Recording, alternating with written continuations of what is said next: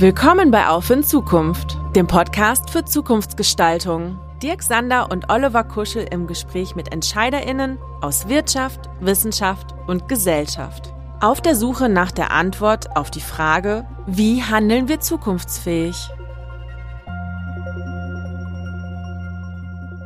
Hallo, liebe Zuhörende, und herzlich willkommen zu unserer Jubiläumsfolge. Wir sind Dirk Sander und Oliver Kuschel von Antropia, der Heimat der Zukunftsmacherin. Ja, wir feiern heute mit Auf in Zukunft unser Einjähriges. Das freut uns natürlich ganz besonders und wir möchten das gemeinsam mit euch tun. Mit unserem Podcast äh, bieten wir ja eine äh, Dialogplattform für enkelfähiges Wirtschaften. Wir wollen inspirieren, wir wollen konkrete Lösungen für eine nachhaltige Gesellschaft und Wirtschaft vorstellen, ja und vor allem mit Expertinnen reflektieren. Wer kann da wie kann da äh, Veränderung gelingen? Ja, wo können und wo müssen wir ansetzen, um nachhaltig erfolgreich sein zu können? Ja, und das ist genau ja auch die Aufgabe, die wir uns bei Antropia gestellt haben. Wir haben mit Antropia ja ein Acceleratorprogramm ins, äh, ins Leben gerufen mit der Impact Factory, die das Startup unterstützt, ähm, nachhaltige Startups, Startups mit äh, äh Modellen, die nicht zwingend profitorientiert sind und genau diese Konstruktion wollten wir jetzt mal übertragen und diskutieren mit Protagonisten aus, ähm, aus Wirtschaft, aus Gesellschaft, aus Wissenschaft, auch aus der Zivilgesellschaft.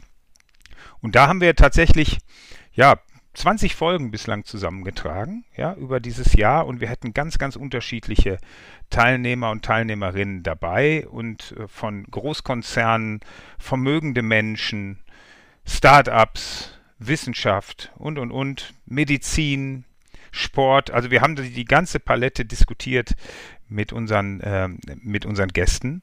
Und ja, da würden wir euch heute gerne ausgewählte Snippets mal präsentieren wollen. Ja, und gemeinsam mit unserer Partnerorganisation der TAS aus Essen würden wir euch gerne mal einladen, auch reinzuhören und auch zu auch genauso wie wir zu überlegen, haben wir die Themen richtig gestellt? Haben wir die richtigen Leute eingeladen? Sind wir auf dem richtigen Weg? Weil genau das wollen wir eigentlich weiter verfolgen.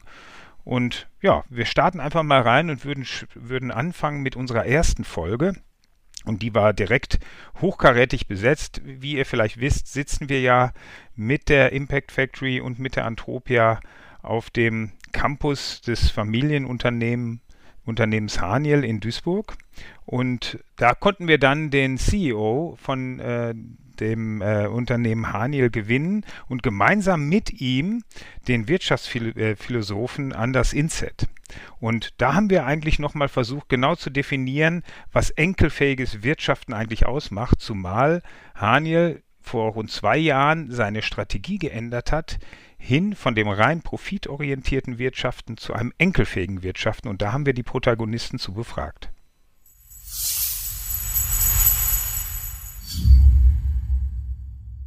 Ich würde dich gern fragen, Thomas, äh, was verstehst du, was versteht ihr unter enkelfähig oder Enkelfähigkeit? Also erstmal, ich finde den, den Wortbegriff natürlich ähm, toll, weil er für mich das zusammenfasst, was getan werden muss. Und die Frage, die ja oft besteht, ist, passt denn Performance, passt wirtschaftlicher Erfolg zur Nachhaltigkeit? Und die Antwort für mich äh, ist ja. Äh, es passt zusammen. Und ich bin der festen Überzeugung, ähm, dass in Zukunft, wenn wir 15 Jahre vorausdenken, es gar nicht mehr anders geht. Ich glaube, nur erfolgreiche Geschäftsmodelle werden nachhaltige Geschäftsmodelle sein. Und das ist für uns enkelfähig. Mit enkelfähig wollen wir den Nachweis erbringen, dass Nachhaltigkeit sich für eine lebenswerte Zukunft einsetzen, einhergeht mit wirtschaftlich erfolgreich zu sein, beziehungsweise überdurchschnittlich erfolgreich zu sein. Und das ist unsere Definition. Enkelfähig, wir wollen Wert schaffen für Generationen, also an Unternehmen arbeiten, an nachhaltigen Unternehmen arbeiten, die sich für eine lebenswerte Zukunft einsetzen und damit erfolgreich, überdurchschnittlich erfolgreich sein, damit wir unser Unternehmen in diesem Fall, das 264 Jahre alt ist, an die nächste und übernächste Generation weitergeben können. Und das muss natürlich funktionieren, sowohl für die heutige als auch für die nächste Generation. Das ist enkelfähig für uns. Und wie gesagt, den Nachweis wollen wir antreten, dass ähm, dieses erfolgreich sein und nachhaltig unterwegs sein, das Richtige tun, dass das zusammengehört und nicht ein Widerspruch ist. Ja, danke Thomas, dass du das jetzt direkt zusammenbringst mit dem Thema Performance und Leistungsfähigkeit. Und wir kommen da später auch nochmal drauf zurück. Wir sehen das sicherlich genauso, wenn wir unsere Startups betrachten, die natürlich in einem viel kleineren Rahmen agieren als äh, Haniel mit 4,5 äh, Milliarden Euro Umsatz in der Gruppe. Gerne würde ich jetzt einmal anders zu diesem Thema befragen. Du setzt dich ja auch in deinem Wirken für eine humanere Wirtschaft ein. Ist enkelfähig für dich dann der richtige Begriff, wo sich die Wirtschaft hin entwickeln muss? Ja, total. Und ich finde auch diesen Begriff äh, sehr passend auch zu, zu, zu meiner Arbeiten und, und äh, finde das eine, eine sehr äh, ist eigentlich eine fantastische Reise, was äh, Haniel da jetzt äh, startet. Und äh, vielleicht symbolisch für diese, ähm, diese Verschmelzung dieser beiden Welten, finde ich, ähm, ich komme aus dem philosophischen Aspekt von James P. Cars über Finite und Infinite Games aus 1986 veröffentlicht. Das war auch die Anfangsjahre von Jack Welch, von Mr. GE mit seinem Six Sigma und seiner Winning-Mentalität, äh, was ja Thomas vorhin auch geschildert äh, hat. Ähm, er ist ja auch der, der sozusagen der der Begründer oder Vater des äh, Stakeholder Management eigentlich. Und das äh, verbindet man heute, dass ja, das geht darum auch Profite und auch positiv zu wirtschaften. Aber wie James P. Cars ähm, spreche ich in meiner Arbeiten von Unendlichkeit. Auch den Ansatz der Quantenwirtschaft ist eben eine unendliche äh, Wirtschaft, die nicht über Gewinnen und Verlieren geht, sondern darum, ähm, möglichst lange mitzuspielen. Also anders als im Fußball, ähm, den Sport, wovon wir vorhin äh, sprachen, wo zwei Mannschaften sich treffen, elf gegen elf, verrückte Zuschauer und äh, am Ende des Tages gibt es oder Ende nach 90 Minuten gibt es ein Ergebnis. Die Wirtschaft ist nicht so. Die ist nicht endlich die ist unendlich. Und äh, wenn wir das verstehen, dann verstehen wir auch die Zusammenhänge zwischen ähm, soziale Marktwirtschaft, Kapitalismus und warum dieser Kapitalismus aus der industriellen Revolution eigentlich ein selbstzerstörerisches System ist. Deswegen nach vorne betrachtet geht es nicht um Wettbewerb, sondern es geht vielmehr um Kooperation. Und vielen von dem, was ich von Enkelfähigkeit verstanden habe, ähm, geht es eben darum, zu optimieren für eine zukünftige Gesellschaft. Äh, natürlich auch ähm, positiv zu erwirtschaften. Und da teile ich auch die Meinung von Thomas, dass ähm, das ist kein Widerspruch ist. Und ich glaube auch, dass äh, in zehn Jahren es nicht mehr wegzudenken ist von Unternehmertum, dass man diese beiden Seiten verbindet. Also auf der einen Seite ein solides Management, Jack Welch, Six Sigma, ähm, Profit in einem gesunden Maß vielleicht dann jetzt in der heutigen Zeit und auf der anderen Seite ein unendliches Denken oder eben eine enkelfähige Gesellschaft, da sprechen wir von Leadership, da sprechen wir von Kapitalismus, der humanistisch ist, da sprechen wir vielleicht in Zukunft auch von einer Art östliche Zuwanderung, wo wir sagen, wir sprechen von dynamischer Balance, also eine ausbalanciertere Gesellschaft als heute. Also ich ähm, finde diesen Begriff ein, eine, eine sehr schöne Beschreibung und ähm, es ist toll, was, was Thomas und Haniel da gemacht hat und ähm, ich finde das eine, eine fantastische Reise, die ich zu 100% so unterstütze.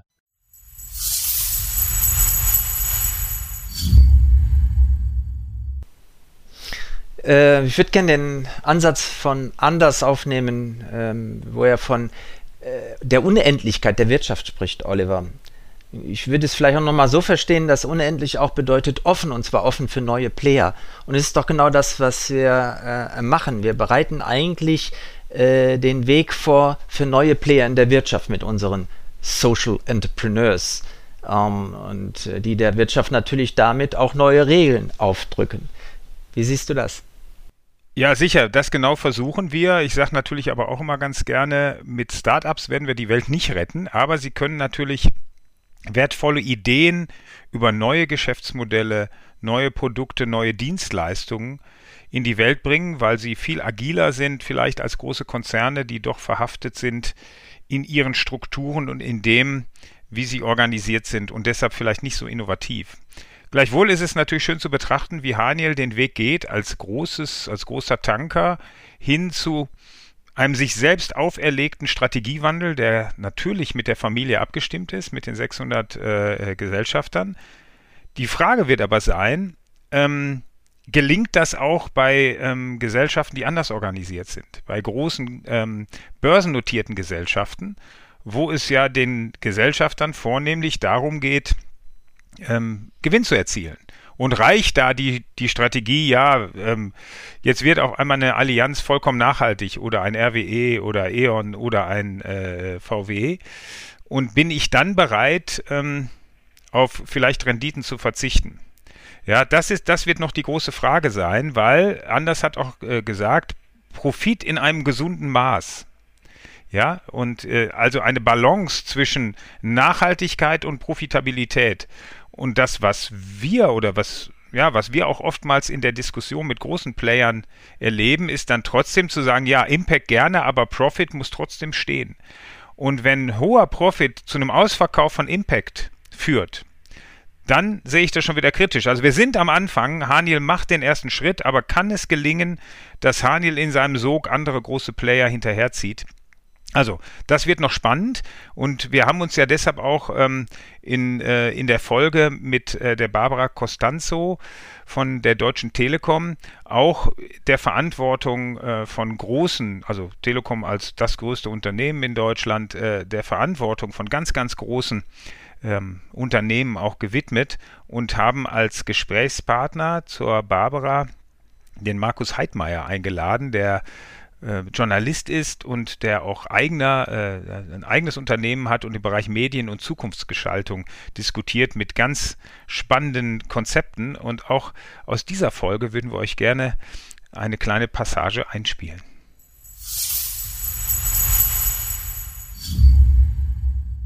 Und ich glaube, wenn wir nicht sehen, dass wir diesen Raum als öffentlichen Raum organisieren müssen und ihn nicht Konzernen überlassen können, die ihn letztlich besitzen, dann werden wir ein Problem bekommen. Also ich würde sagen, es wirft die Frage, es ist die Frage aufgeworfen, ähm, wer verantwortet eigentlich diesen Raum? Und ich würde gerne auch mal Barbara gleich fragen, was es heißt, wenn solche Absichten Teil einer Konzernstrategie werden, wenn denn vielleicht die Konzernstrategie doch vielleicht in Wahrheit auf vollkommen legitimer Weise meines Erachtens auf, auf einen Profit setzt. Warum denn dann eigentlich die Aktivität gegen Hate Speech äh, Teil der Konzernstrategie wird? Aber dafür, dazu vielleicht gleich.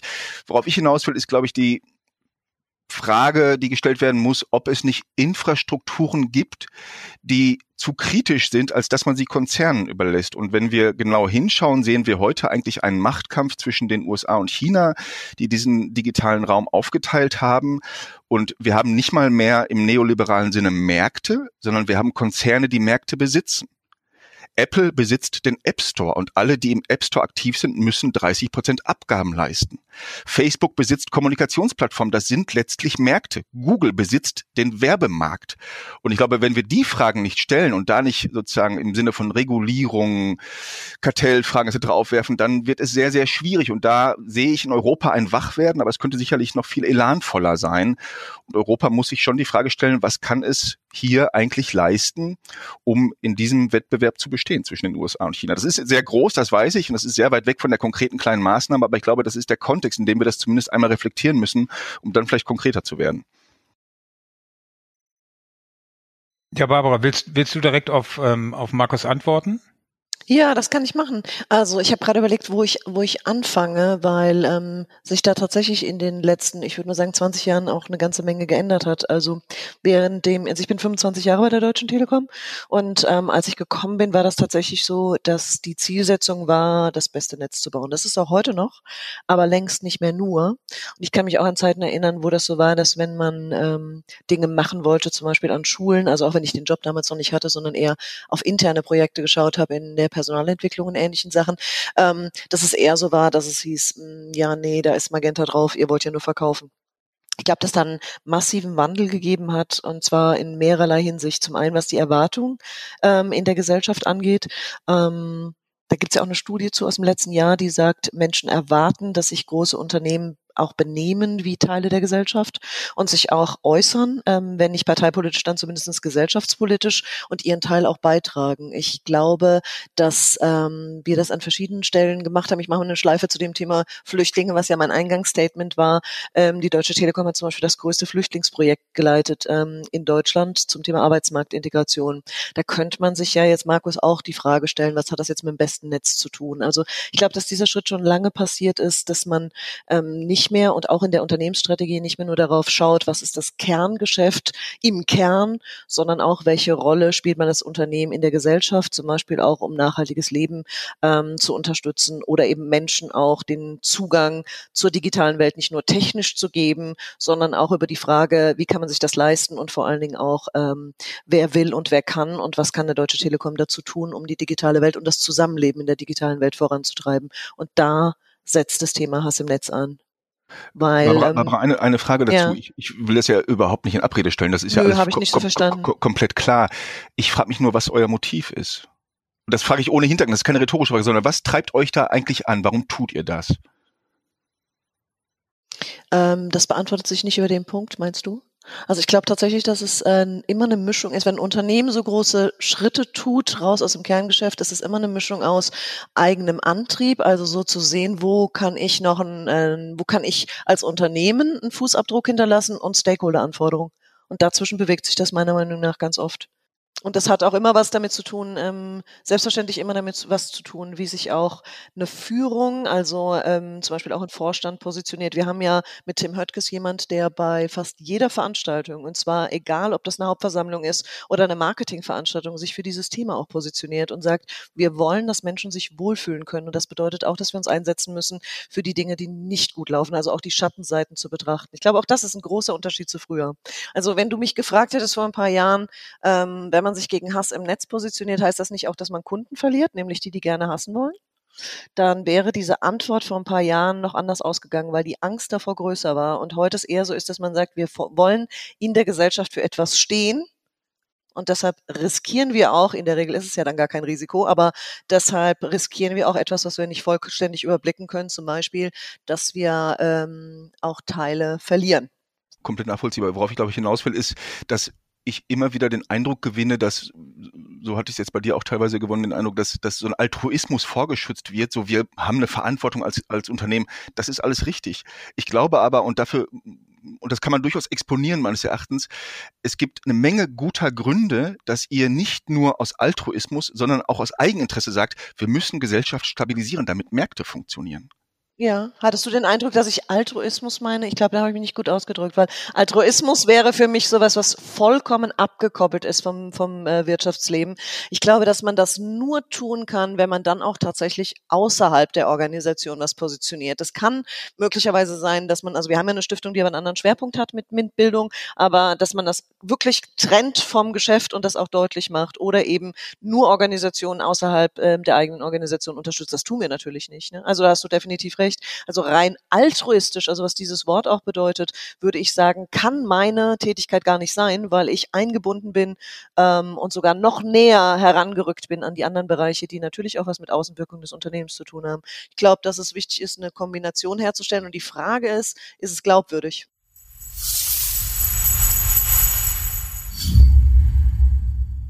Ja, das passt natürlich ziemlich gut zu dem, was ich eben gesagt habe, die Verantwortung der Unternehmen und wer übernimmt die eigentlich? Das ist bei einem Familienunternehmen eine Familie, das ist ein, bei einem börsennotierten Unternehmen eigentlich die, äh, äh, die Hauptversammlung, der Aufsichtsrat und der Vorstand. Und da haben wir natürlich mit der Deutschen Telekom jemand wie dem Tim Höttges, der da schon mit einer eigenen Persönlichkeit reingeht und auch umsetzt und hat mit einer Barbara Costanzo jemanden, die auch ein irrsinnigen Antrieb hat und ein eigenes Interesse, Verantwortung zu übernehmen. Aber die Frage ist, ist das die Regel? Ja.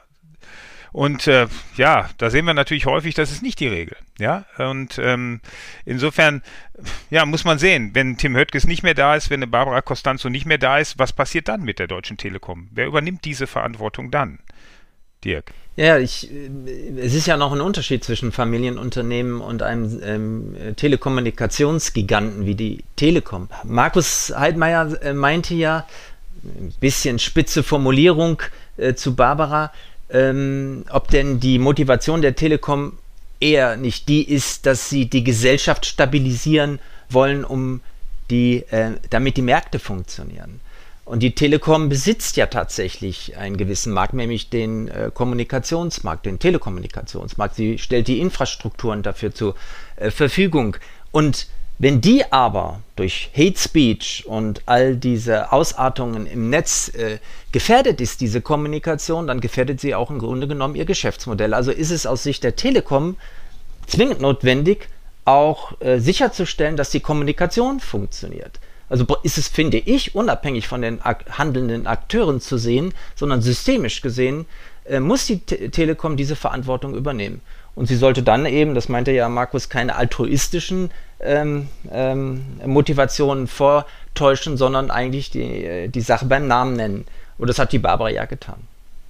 Ja, Markus hat ja auch davon gesprochen, dass es sehr sensible äh, Märkte gibt, ähm, wo die Frage zu stellen ist, ob es da eigentlich, ob das da in die Hand von Großkonzernen gelegt werden dürfte. Als solche Infrastrukturen dürfen die eigentlich privatwirtschaftlich betrieben werden. Jetzt haben wir dann den gesamten Gesundheitsmarkt und die ähm, äh, im Gesundheitssektor agierenden privatwirtschaftlichen Krankenhäuser. Und äh, wie kann man eigentlich da der gesellschaftlichen Verantwortung noch gerecht werden? Also das ist ein super sensibler Bereich und wie passt das zur Nachhaltigkeit zusammen? Hören wir mal rein, was Eckhard von Hirschhausen und Professor Jochen Werner vom Universitätsklinikum Essen dazu zu sagen haben.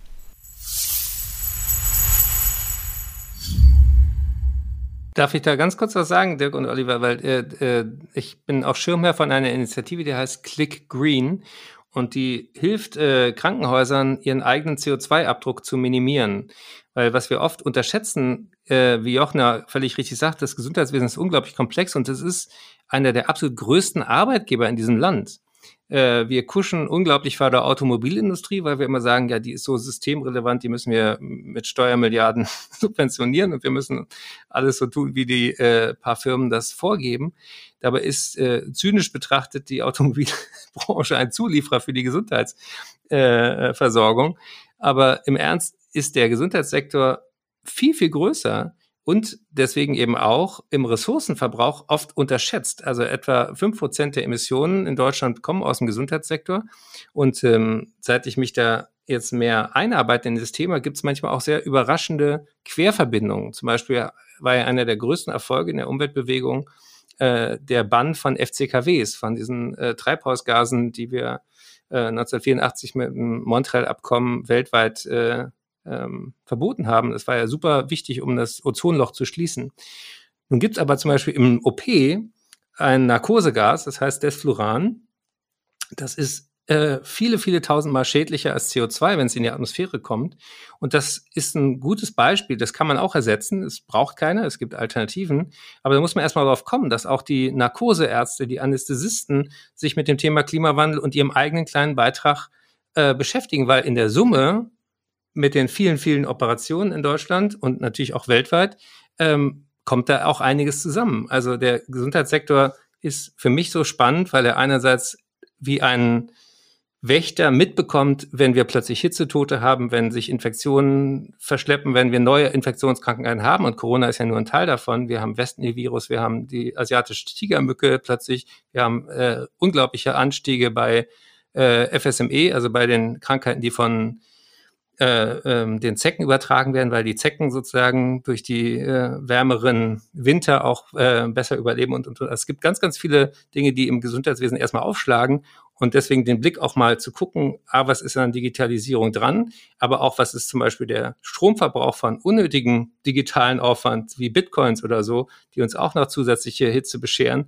Das hat also es ist, äh, zwei Seiten, aber gut, dass wir mal die Chance haben, diese Komplexität hier ein bisschen äh, von allen Seiten zu betrachten. Absolut, Eckhard. Ich würde da gerne noch einen Punkt kurz ergänzen, weil du hast mir da im Grunde eine Vorlage gegeben, weil ich finde es immer sehr, sehr wichtig, dass man das ein bisschen plastisch macht, dass die Menschen das auch besser verstehen, wenn du Stromverbrauch machst, äh, sagst, dann ist es ja so, dass wir als große medizinische Einrichtung ähm, so viel Energie letztendlich verbrauchen wie 10.000 Einfamilienhäuser äh, im, aufs Jahr bemessen und äh, dass bei uns zum Beispiel 8,5 Tonnen Müll anfallen. Also es ist so unfassbar viel, das hat man gar nicht vor Augen mit dem Narkosegas, das hast du gesagt.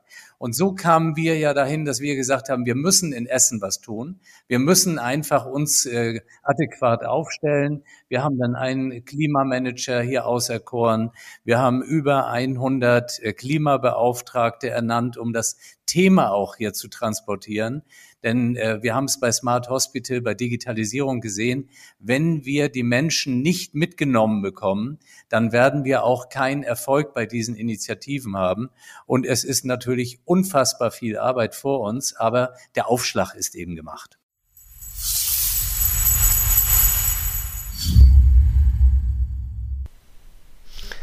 wenn wir den Gesundheitssektor, insbesondere die Krankenhäuser, mal als Beispiel auch für Social Business nehmen, denn nichts anderes ist es da eigentlich. Es geht ja darum, ein frappierendes äh, gesellschaftliches Problem zu lösen, nämlich Krankheit, also die Menschen gesund zu halten.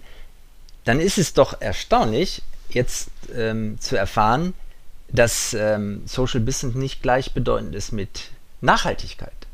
Ja, ein Problem lösen heißt nicht gleich, es nachhaltig zu lösen. Also Emissionen, Gifte, Stromverbrauch, all diese Dinge ähm, treibt ihn ja natürlich jetzt genauso um. Was ich, ähm, was ich allerdings noch viel spannender finde in dem Bereich ist aber, ähm, äh, auf der einen Seite geht es um eine Form von technischer Gesundheit ähm, ähm, oder sagen wir mal über technische äh, äh, ähm, ähm, äh, über Technik Gesundheit herzustellen.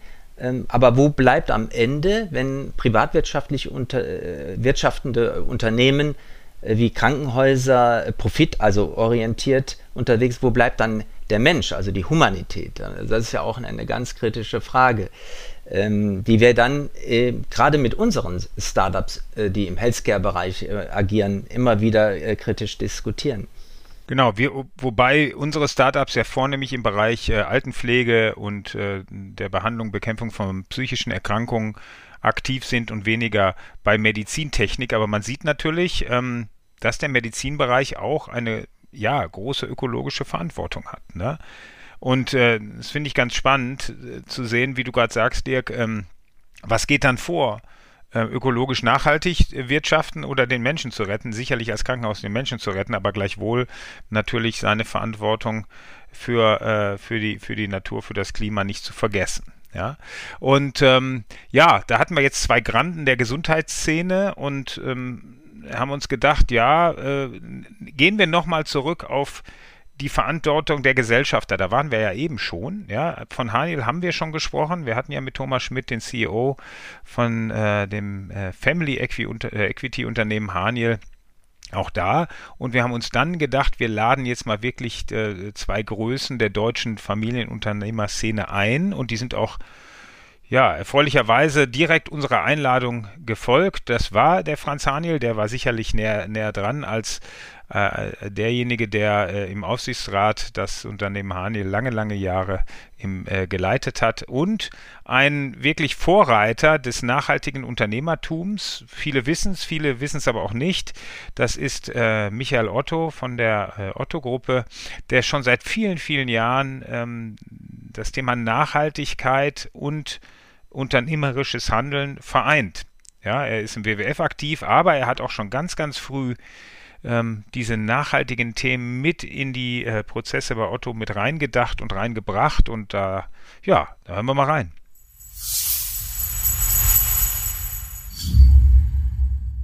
Ich würde gerne Herrn Dr. Otto nochmal fragen. Also mit 15,6 Milliarden Euro Umsatz, wenn es jetzt ein börsennotiertes Unternehmen wäre, dann, dann wäre es ja ein DAX-Unternehmen, ähm, hat man natürlich auch eine enorme Verantwortung. Ja, jetzt haben Sie die, wie Sie beschrieben, schon sehr früh ausgeübt. Aus unserer Sicht natürlich genau in die richtige Richtung. Sie haben Club of Rome erwähnt, 1971, also da bin ich noch mit einer Trommel um den Weihnachtsbaum gelaufen. Da haben Sie sich schon um diese Dinge gekümmert, die ja damals, ja, ich, ich weiß nicht, das können Sie vielleicht besser erzählen, ne, wie das aufgenommen wurde, die Grenzen des Wachstums, wo man gerade dabei war, richtig durchzustarten als, äh, als, als Gesellschaft. Und weshalb haben Sie sich diesem, ich sag mal, diesem Ziel verschrieben? Und ich war also sehr, sehr erstaunt, als wir uns seinerzeit ein bisschen näher kennengelernt haben beim WWF im Kuratorium, wo wir eine Veranstaltung hatten gemeinsam, wo sie dann extra aus Hamburg gekommen sind, nur um uns als äh, Ruhrgebietskuratorium zu unterstützen bei unserem Start. Da haben sie erzählt, wie sie ähm, das auch geschafft haben, das Thema Nachhaltigkeit in so einen großen Konzern einziehen zu lassen. Das kann man natürlich dann als Familiengesellschaft, aber man muss es nicht tun. Ja, es kann ja auch zu weniger Ergebnis führen. Und das ist ja oftmals auch das Problem, dass nachhaltiges Handeln nicht immer kurzfristig zum Erfolg führt und dass vielleicht viele verzagen daran. Sie haben es nicht getan und haben es durchgezogen. Natürlich, jetzt sieht man mit Erfolg, aber das war vielleicht nicht von Anfang an absehbar. Also diese Hinwendung zur Nachhaltigkeit, das würde mich interessieren, wodurch das gekommen ist und wie Sie das durchgehalten haben über die Jahre. Ja, ich fand auf jeden Fall es wichtig, wenn man die Möglichkeit hat, letztendlich auch ein Unternehmen nachhaltig zu entwickeln. Das heißt, im Hinblick auf Umweltschutz, im Hinblick auf Sozialverantwortung, dass man dann auch die Verantwortung hat, so etwas zu tun. Und das war für mich eigentlich dann ganz selbstverständlich, dass ich selbst handeln muss als Unternehmer und nicht irgendwo die Verantwortung äh, abschieben kann. Und habe, habe ich dann in den 80er Jahren ein Umweltmanagementsystem aufgebaut, was letztendlich alle Bereiche des Unternehmens erfasste, sodass alle Bereiche informiert wurden, aber auch Vorschläge aus den Bereichen dann aufgenommen wurden, zentral aufgenommen wurden und wenn sie umsetzbar waren, auch sehr schnell umgesetzt wurden, um letztendlich die Mitarbeiterinnen und Mitarbeiter auch zu engagieren und letztendlich praktisch die Nachhaltigkeit zu einem Teil unserer DNA, zur Unternehmenskultur zu entwickeln. Und das ist natürlich ein Prozess, der über viele Jahre geht, aber heute kann ich wirklich sagen, dass die Nachhaltigkeit wirklich ein wesentlicher Bestandteil unserer Unternehmenskultur ist. Und nachdem wir natürlich erstmal an Standorten Prozesse und Umweltauswirkungen optimiert haben, habe ich dann Anfang der 90er Jahre begonnen, dass ich mal unsere Mannschaft beauftragt habe, zu analysieren, wie sieht's denn aus mit unseren Sortimenten, die wir den Kunden anbieten und mit den Produkten? Und äh, ich war erstaunt, dass es äh, überhaupt keine Untersuchungen gab, äh, wie beispielsweise im Produktionsprozess von Textilien in den einzelnen Stufen, wie da die Umweltauswirkungen sind. Gut, wir haben das dann über zwei Universitäten in Auftrag gegeben und stellten fest, in jeder Stufe sind negative Umweltauswirkungen, aber das Positive war, in jeder Stufe kann man auch etwas machen, um diese negativen Umweltauswirkungen in umweltfreundliche Produktionsentwicklung äh, voranzubringen. Das heißt, wir haben dann angefangen mit der, mit dem Baumwollanbau. Das heißt, dass wir Anfang der 90er Jahre dann die, in der Türkei die Baumwollanbau in Bio-Baumwollanbau äh, umgewandelt haben und das unterstützt haben und dann in den einzelnen Produktionsstufen.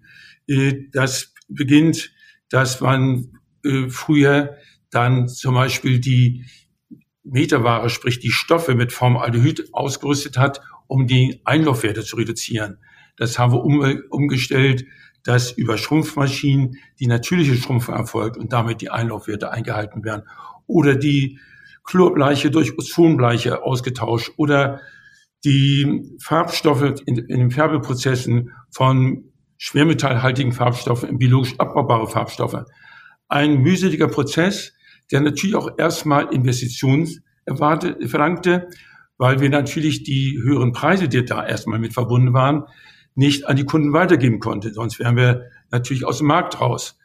Das heißt, wir haben es in der ersten Phase selbst getragen, aber mit entsprechenden hohen Produktionsmengen äh, haben wir gesehen, konnte man wieder die alten Preise erreichen. Und das hat dann sicherlich so unsere sieben bis zehn Jahre gedauert, bis wir unsere gesamten Textilsortimente umgestellt haben im Hinblick auf Umweltverträglichkeit. Und Ende der, der ähm, 90er Jahre kam dann für uns das Thema Sozialstandards auf. Das heißt, wir haben Sozialstandards definiert für unsere äh, Fabrikanten, haben aber dann auch über unsere sogenannten Social Officer in den einzelnen Ländern kontrolliert, auditiert, ob diese äh, Standards eingehalten wurden, die Lieferanten auch unterstützt, dass sie diese äh, Standards einhalten konnten. Wenn das nachhaltig nicht möglich war, dann allerdings auch die vorangesperrt. Also ein Prozess im Hinblick auf Nachhaltigkeit. Und Herr Otto, Sie haben ja damit wirklich sehr früh angefangen. Heute muss man ja wirklich sagen, ein Unternehmen, was diese Perspektive, die Sie jetzt gerade beschrieben haben, dieses nachhaltige oder wie wir immer sagen, enkelfähige, nicht hat, äh, ein solches Unternehmen äh, hat wirklich nur eine, eine begrenzte Existenzberechtigung oder, oder Lebenszeit nur noch. Denn wir sehen doch auch bei den Konsumenten, bei den Verbrauchern, bei unseren Kunden, egal wer die sein mögen, sehen wir ja wirklich eine, eine veränderte Haltung und ein verändertes Denken. Und ähm, wenn diese Unternehmen diese ähm, Ziele, diese Nachhaltigkeitsziele äh, nicht sinnvoll realisieren und da nicht sich auf einen Weg gemacht haben, auch wenn sie vielleicht noch nicht alle Punkte voll erreicht haben, aber wenn die nicht auf dem Weg sind, werden wir von der neuen Generation äh, auch nicht die entsprechenden Mitarbeiter und Mitarbeiterinnen bekommen, weil die sich in einem solchen Umfeld nicht, nicht sehen wollen und nicht äh, zu Hause fühlen wollen. Also das ist mittlerweile gar nicht mehr die Frage, ob oder ob nicht man das macht, sondern es ist vielleicht die Frage, wie schnell und wie intensiv macht man das. Und Sie, Herr Otto, haben eben schon extrem früh damit angefangen. Andere Unternehmen ähm, haben da sicherlich etwas oder sehr viel später angefangen und fangen sehr viel später an.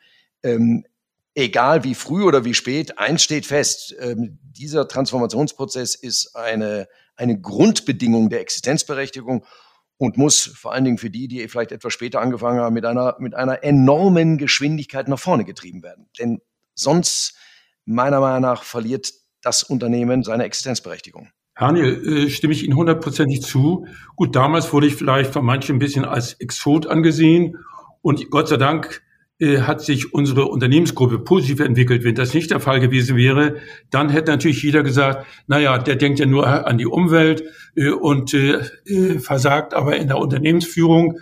Das heißt, Gott sei Dank, wie gesagt, hat beides funktioniert. Das hat natürlich sehr geholfen, dass man eben dann auch zeigen konnte, nachhaltiges Wirtschaften und erfolgreiches Wirtschaften ist nicht widersprüchlich, sondern das ist durchaus vereinbar. Aber äh, Sie haben vollkommen recht. Heute ist das, glaube ich, allgemein erkannt und die Unternehmen sehen, nachhaltiges Wirtschaften ist existenziell, um in Zukunft zu überleben. Ich würde sagen, das ist äh, in Zukunft the license to operate.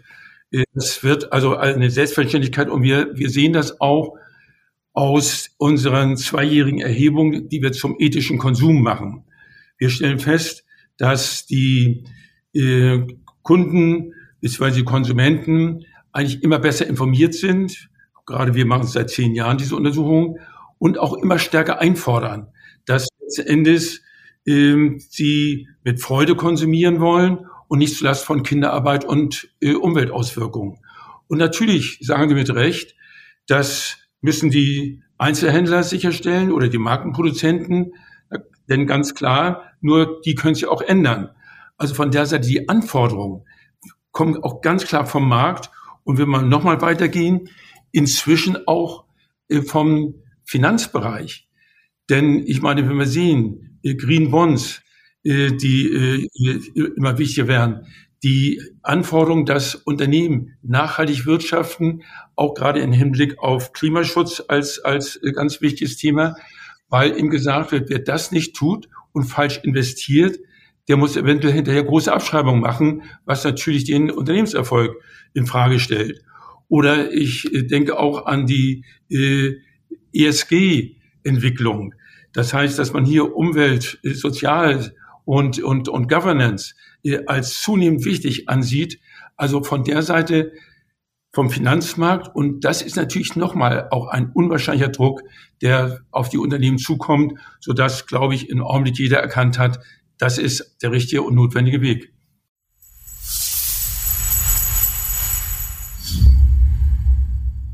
Ja, das waren jetzt, ich denke, schöne Beispiele, wie ähm, die Übernahme von Verantwortung aussehen kann. Und der äh, Franz Markus Haniel hat es ja auch ganz schön auf den Punkt gebracht. Ähm, das ist nötig, keine Frage. Ähm, aber machen es auch alle und wenn es denn alle machen würden, würde es schnell genug gehen, weil wir haben nicht mehr 30 Jahre Zeit, wie vielleicht Michael Otto seine Reise beschrieben hat, von den 80ern oder 70er, 80er, 90er bis in die 2000er rein.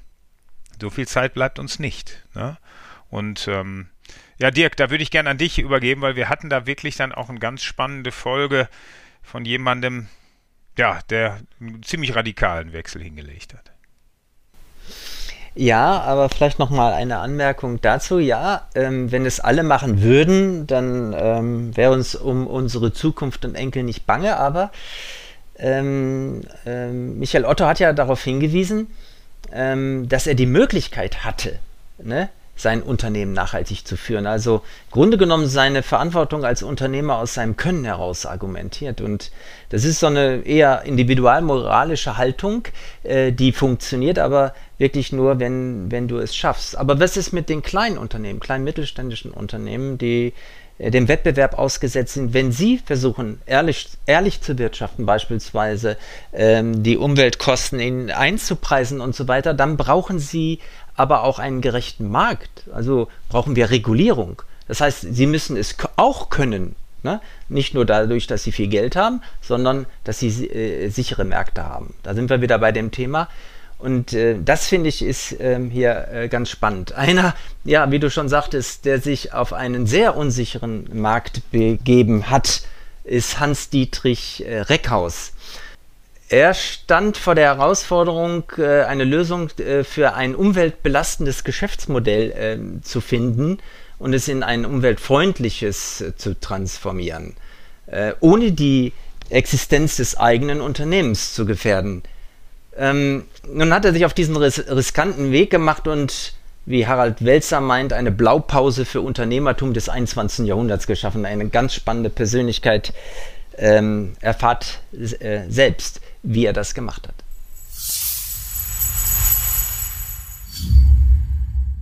Du hast äh, eine schöne Steilvorlage geliefert, auch zu unserem zweiten Gast, äh, zum Hans. Ähm, du hast von Wegducken gesprochen. Und ähm, gerade das tut er ja mit seinem Unternehmen nicht. Gleichwohl ist es schon erstaunlich, Hans, dass du ähm, so einen, ich sag mal, harten Bruch mit, mit dem elterlichen Betrieb vorgenommen hast. War das schon eigentlich auch früher erkennbar? Ich habe mal gehört, du hättest schon fast das ähm, äh, BWL-Studium geschmissen. Das spricht ja dafür, dass du vielleicht mit den Zielen, die man lernt, ich habe auch BWL studiert, die man im Studium mitbekommt, vielleicht auch schon zu Studiumszeiten nicht, nicht ganz so überzeugt warst und das eigentlich nur konsequent ist, dass du dann in dem Moment, wo du dann die Kontrolle übernimmst, wenn auch 15 Jahre später, aber dann trotzdem sagst so, und jetzt ähm, äh, setze ich meine, äh, meine Möglichkeiten als Gesellschafter um und leite eine große Transformation ein was ich früher wollte und was ich mitgebracht habe. Und das zweite ist dann die, die, ich sag mal, Realität. Im Studium bin ich tatsächlich nicht zurechtgekommen. Ich habe gemerkt, dass ich nicht dieser klassische Unternehmer bin, dieser klassische BWLer bin und wollte das Studium am liebsten abbrechen und Literatur studieren. Aber ich bin sehr, sehr konservativ erzogen worden und ich bin mit dieser Gewissheit aufgewachsen, dass ich später dieses Unternehmen übernehme und konnte mich dann damals im BWL-Studium nicht befreien, habe das durchgezogen ähm, habe meine Diplomarbeit über Umweltschutzüberlegungen geschrieben und habe die auf grauem Umweltschutzpapier abgegeben. Ich sage grauen, weil das war 1990, da gab es noch gar kein weißes Umweltschutz oder Altpapier. Und das war ein Affront gegen meine Universität. Ähm, also das sind so Zeichen, ähm, dass ich gerne ausgebrochen wäre und dass ich empfänglich war für Ökologie und im Zweifel auch für Nachhaltigkeit. So, die zweite Sache ist dann die Realität. Ich bin das in das Unternehmen eingestiegen und ich habe gleich versucht, wir machen ja Insektenbekämpfungsprodukte und wir sind Aerosoldosenabfüller, äh, Produkte ohne Treibmittel anzubieten und insektizidfreie Produkte. Naja, das habe ich zwei, drei Jahre durchgehalten, keiner wollte die haben und dann habe ich gesagt, okay, äh, ich habe da wohl äh, schöne Gedanken, aber irgendwie kriege ich das nicht hin. Und dann ist das in Anführungsstrichen eingeschlafen. Also ich habe äh, die Firma schon äh, vergrößern können, äh, auch mit einer gewissen Ethik. Ich habe 1994 eine Unternehmensphilosophie geschrieben, die extrem sozial basierend ist. Äh, und ich habe immer versucht, einen guten Job zu machen, aber gut eben, ich sage mal, was so auch der Mainstream ist. Also ja, ein bisschen grüner als andere und versuchen das ein bisschen besser zu machen. Deswegen hatte ich auch nicht dann ein schlechtes Gewissen mit meinen Produkten und habe das dann auch schlussendlich nicht mehr in Frage gestellt. Und dann kam eben die Konfrontation mit zwei Künstlern, die mir die Schattenseite ganz deutlich vor Augen geführt haben. Und die haben das wieder rausgeholt, was äh, ja sehr früh, ich sag mal, sehr früh verschütt gegangen ist. Ähm, was da gewesen ist. Und Sie haben mir auf dem Silbertablett eine Utopie präsentiert, wie ich tatsächlich als Insektizidhersteller in Zukunft nachhaltig sein kann. Und da habe ich einfach zugegriffen und habe eben dann auch radikal gehandelt, weil es, ähm, denke ich, wenn man solch schlechte Produkte macht wie Insektizide, ähm, da, da muss man dann wirklich die Notbremse ziehen und sagen, also es, äh, jetzt muss man sich wirklich komplett neu erfinden und, und, und dann haben wir Gas gegeben, ja.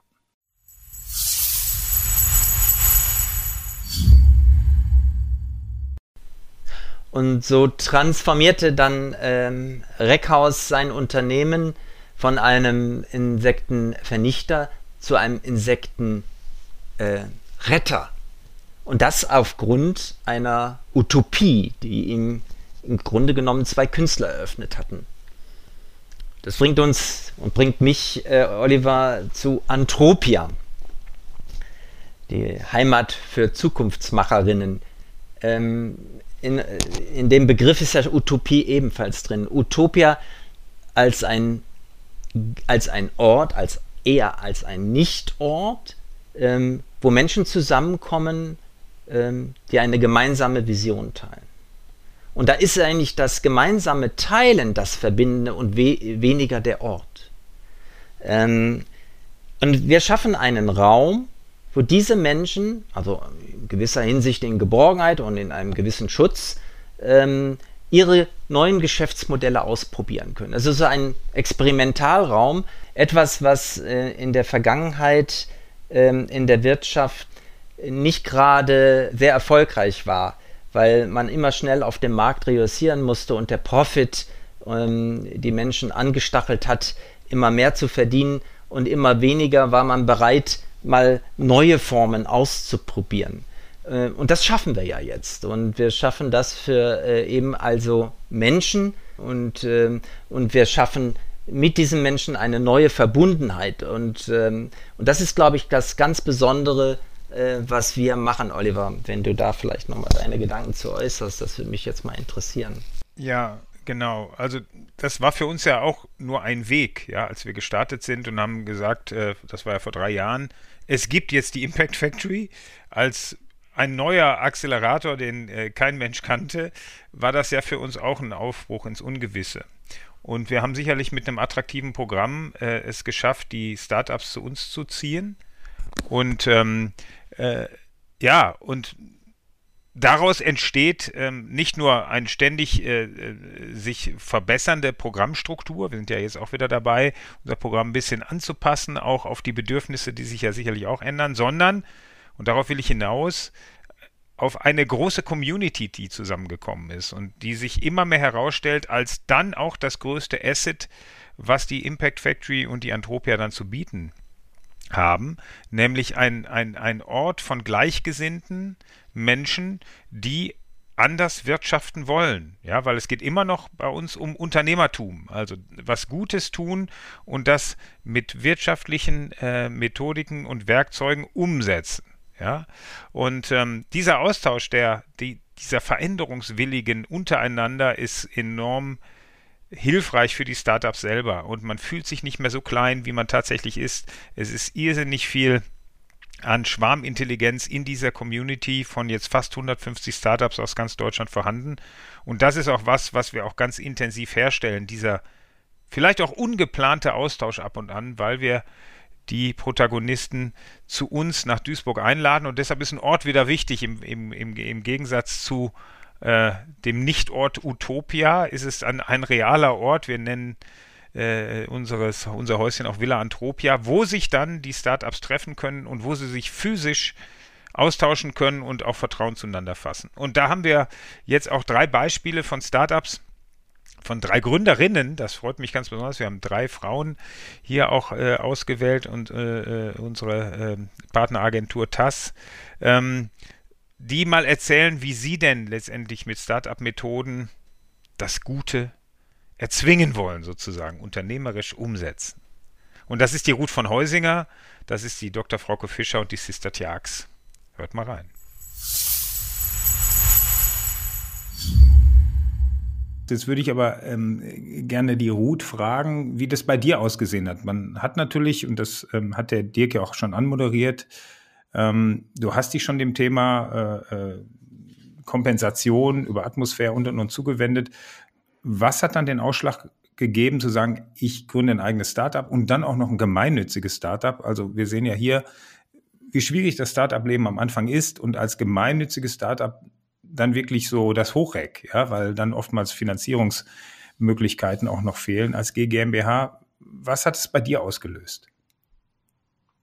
Ja, also bei mir war es einfach, dass ich diese Möglichkeit über den Emissionshandel, also wirklich direkt hier klimafreundliche Wirtschaft voranzutreiben und hier CO2 aus der Luft zu holen, darüber, dass wir hier neue Wälder gepflanzt werden, diese Möglichkeit wollte ich den Menschen bereitstellen, dass sie das eben einfach machen können. Einfach weil ich bei Atmosphäre gesehen habe, dass da ein Bedarf nach ist.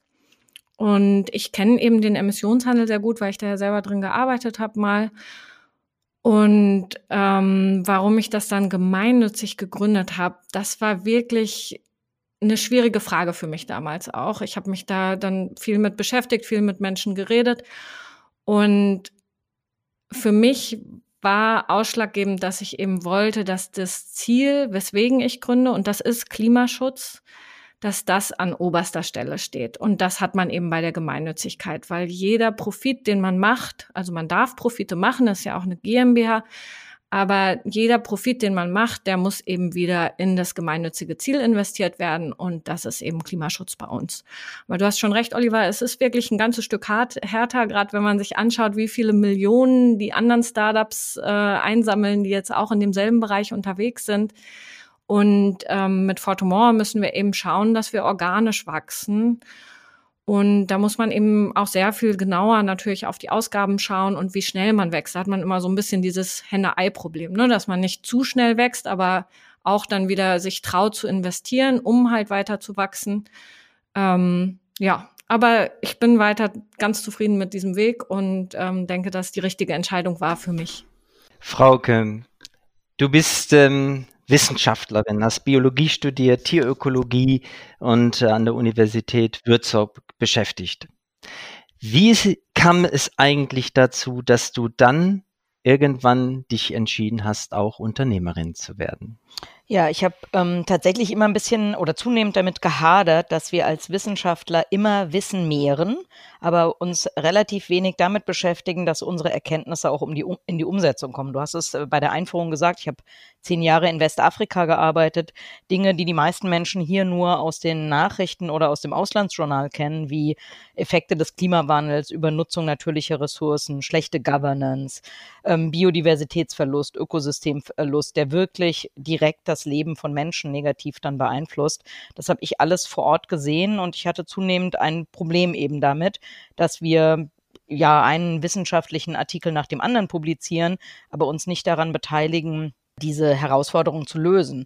Und äh, ich sehe das oder habe da in meinem Lebenslauf zwei Möglichkeiten gesehen, die ich ja auch beide immer noch mache. Also ich bin nach wie vor Dozentin äh, an der Universität Würzburg und beschäftige mich immer noch wissenschaftlich mit dem Thema. Also Kommunikation, Bildung ist äh, meiner Meinung nach ein wichtiger Faktor, um dieses Thema, ja, solche Herausforderungen gelöst zu bekommen. Aber auch eben unternehmerisches Handeln ist für mich die andere Möglichkeit. Und deswegen habe ich zwei Unternehmen gegründet. Genau, zwei Unternehmen hast du gegründet. Die Agentur auf. Worum geht es dort? Genau, wir sind Deutschlands erste Unternehmensberatung mit einem Schwerpunkt auf Biodiversität. Wir waren unserer Zeit, könnte man sagen, voraus. Wir haben die Agentur bereits 2003 gegründet und äh, die ursprüngliche Idee war, Unternehmen dabei zu beraten, wie sie bessere Effekte erzielen in der Kooperation mit Naturschutzorganisationen. Ähm, es gab erstmal so ein bisschen eine harte Landung. Also wir haben zwar hast gesagt, Krombacher sehr schnell als erst oder war unser erster Kunde. Ich arbeite immer oder ist immer noch einer unserer Kunden. Aber viele andere Unternehmen haben gesagt, nö, also das brauchen wir nicht. Die Naturschutzorganisationen sind doch die Guten. Wir geben denen das Geld und wenn die damit Mist bauen, sind wir die Ersten, die schreien. Das hat sich zum Glück ein bisschen gewandelt. Also diese, diese Zeit seit unserer Gründung haben wir unser Portfolio zum einen erweitert. Also wir machen auch im Rahmen der Agentur auf viele Workshops. Äh, wir haben erweitert natürlich insgesamt über diese Thema Nachhaltigkeit, Klimaschutz, unternehmerische Verantwortung. Wir machen sehr, sehr viele Projektevaluationen, auch für Naturschutzorganisationen, um zu gucken, ob äh, was die sozioökonomischen und naturschutzfachlichen Ergebnisse von Projekten sind. Genau, und dann könnte man sagen, zum Glück hat sich das alles ein bisschen gewandelt. Also äh, inzwischen ist es nicht mehr so, dass Unternehmen sich so ohne weiteres wegducken können, wenn es um ihre Eingriffe in die Natur geht, um den Verlust von Biodiversität und Ökosystemleistung. Es ist wahrscheinlich immer noch zu einfach, sich wegzuducken. Greenwashing ist immer noch für viele Unternehmen eine Option und ist eigentlich immer noch relativ einfach. Aber immerhin hat das Thema Biodiversität, Ökosystemleistung an Fahrt aufgenommen. Vielleicht gerade jetzt auch nochmal im Rahmen äh, der Corona-Pandemie, wo wir ja eindeutig eben den Zusammenhang zeigen können zwischen der, den Eingriffen von Menschen in natürliche Ökosysteme und dann eben auch dem Ausbruch von Zoonosen oder gar Pandemien. Der Schritt von der Wissenschaftler von der Wissenschaft zur Beratung, der ist noch nachvollziehbar. Aber was hat dich dann nach Peru geführt? Wieso hast du ein Sozialunternehmen gegründet? Ja, Genau, das ist eigentlich eine ganz interessante Geschichte, denn tatsächlich ähm, äh, ja, ist, haben wir einen völlig anderen Gründungs, eine völlig andere Gründungsgeschichte als andere Unternehmen. Wir haben uns nicht überlegt, ah, wir möchten gerne ein Unternehmen gründen, was könnte eine gute Geschäftsidee sein, was könnte ein gutes Produkt sein, sondern äh, die Gründungsgeschichte ist ganz anders. Mein äh, Kollege, mit dem ich Perupuro gegründet habe, äh, Dr. Arno Vilgos, der unterstützt seit 20 Jahren Kleinbauern in Peru mit Bildungsprojekten, Gesundheitsprojekten, Nutzung nachhaltiger nachhaltiger, ähm, also regenerativer Energien und auch dem biologischen, ökologischen Anbau von Kakao. Der, sein Verein, sein gemeinnütziger Verein hat auch die Bio- und Fairtrade-Zertifizierung für den Kakao bezahlt. Und dann gab es niemanden, der den Bauern den Kakao zu einem fairen Preis abgekauft hat. Wir wollten das nicht scheitern sehen und für mich war es dann nicht ganz so fremd, dem Arno vorzuschlagen, äh, lass uns doch ein Unternehmen gründen, lass uns doch den Kakao kaufen und für die Bauern äh, vermarkten. Und genau das machen wir und das äh, machen wir ja eigentlich ganz, machen wir eigentlich, würde ich behaupten, sehr erfolgreich. Ähm, 2021 ist unser sechstes Jahr und das bedeutet, dass wir kein Startup mehr sind, sondern dass wir jetzt ein ganz normales Unternehmen sind, sage ich mal. Sister, äh, Zukunft der Ernährung hat das eigentlich überhaupt was mit Verpackungen zu tun, mit Packaging? Ist das nicht sogar äh, ein ziemlich unterschätztes Instrument in der Markenkommunikation? Ähm, was zeichnet ähm, euch eigentlich bei, beim Future Pack Lab aus? Auf jeden Fall ist das ein total unterschätztes Instrument. Also ich mache da immer ganz gerne mal äh, dieses Bild auf. Stellt euch mal vor, ihr sucht einen ganz banalen ähm, ein ganz banales Produkt, zum Beispiel ein Erdbeerjoghurt. Und ihr steht da vorm Kühlregal im Supermarkt und je nach Supermarkt äh, hat der eine irgendwie drei, vier Sorten zu, ähm, zu, anzubieten und der nächste hat vielleicht irgendwie zehn, zwölf. Und wonach entscheidet ihr dann? Also laut Studien entscheidet der Verbraucher innerhalb von 1,2 Sekunden, welchen Artikel er nimmt. Und dann, und in diesen 1,2 Sekunden muss diese Verpackung ohne Ton, ohne irgendwelches Bling Bling und Effekte seine Geschichte erzählen. Also ähm, ist es die Marke, über die ich gehe oder äh, entscheide ich mich über den Preis oder über die Größe? Ist es vielleicht die nachhaltige Verpackung oder dass es Bio ist? Und ähm, da, das ist ein ganz fein ausgeklügeltes und auch wirklich kompliziertes System, was man da ähm, beherrschen muss, wenn man Verpackungsdesign macht. Und ähm, wir alle haben so gelernte Codes im Kopf, was Sortenfarben angeht, was Codes für Natürlichkeit oder Fettgehalt oder so solche Dinge angeht, männliche Produkte, weibliche Produkte. Und dem muss man sich einfach bewusst sein, damit man eben auch das Produkt entsprechend so gestaltet, dass der Konsument es auch findet und auch der richtige Konsument. Und ähm, wir haben es ganz häufig, dass Startups zum Beispiel zu uns kommen und, äh, und sagen so, ach, wir dachten, ähm, wir machen machen die Verpackung mal so nebenbei, das kann ja nicht so schwer sein. Und dann stellen die fest, wie komplex das ist. Also man muss da auch ganz, ganz klar unterscheiden beim Verpackungsdesign. Einmal gibt es da Packaging Design in Bezug auf Struktur, also sprich, das ist die Form, die Dimension, das Material und das Handling, wie ist der Öffnungsmechanismus etc. Und dann gibt es das kommunikative Design, also das ist die die Aussage an den Konsumenten bezüglich Farben, Sorten, was ist die Story, bin ich ein Naturprodukt etc. Und ähm, beim Future Pack Lab, wie gesagt, wie ich vorhin schon gesagt habe, wir sind eben ein sehr kompetenzübergreifendes Netzwerk und ähm, da ist der Part Design wirklich nur ein ganz, ganz, ganz kleiner Part. Und ähm, wir helfen da ganzheitlich, sei Startups bis hin zu großen Konzernen, Verpackungen zu entwickeln, die eben zukunftsfähig sind und Zukunft heißt, heißt eben auch nachhaltig. Und das ist uns ganz, ganz wichtig. Ja, äh, Sister, da würde ich gern, gern reingehen. Glaubwürdigkeit ist ja auch für uns bei der Antropia, bei der gemeinnützigen, das höchste Gut, was wir haben. Und ich vermute, dass das für eure, ähm, ich sag mal, Gemeinschaft von Experten, die sich ähm, beim Future Pack Lab versammelt haben, das ist ja ähm, keine, keine rechtlich eigenständige Gesellschaft, sondern ein, ein, ein, ein, ein Lab, ne, was sich da zusammengefunden hat, dann sicherlich auch ganz wichtig. Jetzt bleiben wir noch mal kurz bei dem Hühnchen, bevor wir dann zu anderen Themen ähm, äh, abbiegen. So, jetzt käme der Auftrag, dieses Hühnchen im unteren Preissegment, ja, besonders nachhaltig, die sich eine wie auch immer auflösende Folienverpackung und dann mit Biofarben bedruckt zu verpacken. Würdet ihr das machen? Also glücklicher Ganz wird das Hühnchen wahrscheinlich durch die Verpackung dann auch nicht mehr. Ne? Nein, natürlich wird es das nicht. Ähm, um ganz ehrlich zu sein, das ist eine schwierige Frage. Also ich hatte gerade vor kurzem ein großes Projekt im Fleischsegment und ich meine, man kann den Leuten nicht verbieten, Fleisch zu essen. Man kann aber zumindest dafür sorgen, dass die Verpackungen nachhaltiger werden. Auf der anderen Seite würde ich fast sagen, also wenn mir jetzt dieses Preiseinstiegshühnchen für 3,49 wieder über den Weg läuft, dann würde ich den Auftrag fast ablehnen.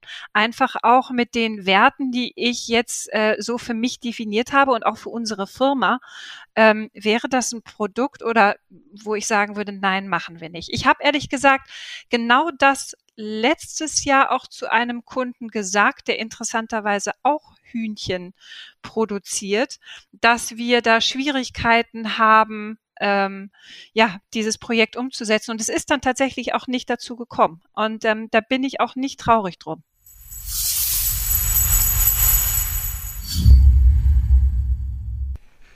Ja, vom Preiseinstiegshühnchen äh, bis hin äh, am Anfang der unendlichen Wirtschaft vom Wirtschaftspsychologen. Ähm, das zeigt jetzt mal die Bandbreite, die wir in einem Jahr versucht haben abzudecken. Ähm, man kann natürlich in einer Stunde und dann auch noch mit zwei Gästen nicht immer so in die Tiefe gehen, wie, wie das eigentlich sachgerecht wäre.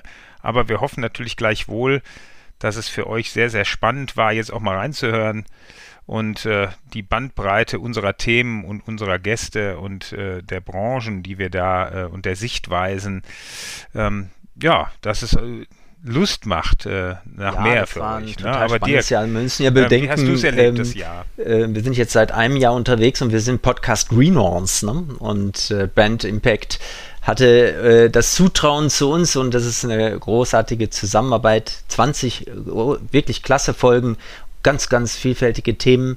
Äh, und du sprachst jetzt ähm, äh, von der Vergangenheit, von den letzten zwölf Monaten mit Blick auf die Zukunft. Da steht ja noch einiges an. Wir haben noch wirklich, wirklich viele interessante Themen in petto. Ne, nehmen wir nur mal das Thema Diversität. Ne? Ähm, steht schon mal die nächste Aufnahme äh, bevor. Ähm, aber auch das Thema Nachhaltigkeit in der Kreativwirtschaft. Äh, zurzeit ein hochpolitisches Thema. Also, ihr dürft gespannt sein, das hört nicht mehr auf. Und wenn euch der Podcast gefallen hat, dann gebt uns gerne einen Like, ja? Ein Review. Abonniert doch unseren Podcast und lasst uns wissen, äh, was ihr davon haltet. Kommentare, welcome. Wir möchten im Austausch mit euch bleiben und insbesondere interessieren uns jetzt eure Themen. Also ähm, schreibt eure Themenwünsche in den Kommentaren, nehmt mit uns Kontakt auf. Ähm, vielleicht machen wir eine Podcast-Folge zu euren Themen.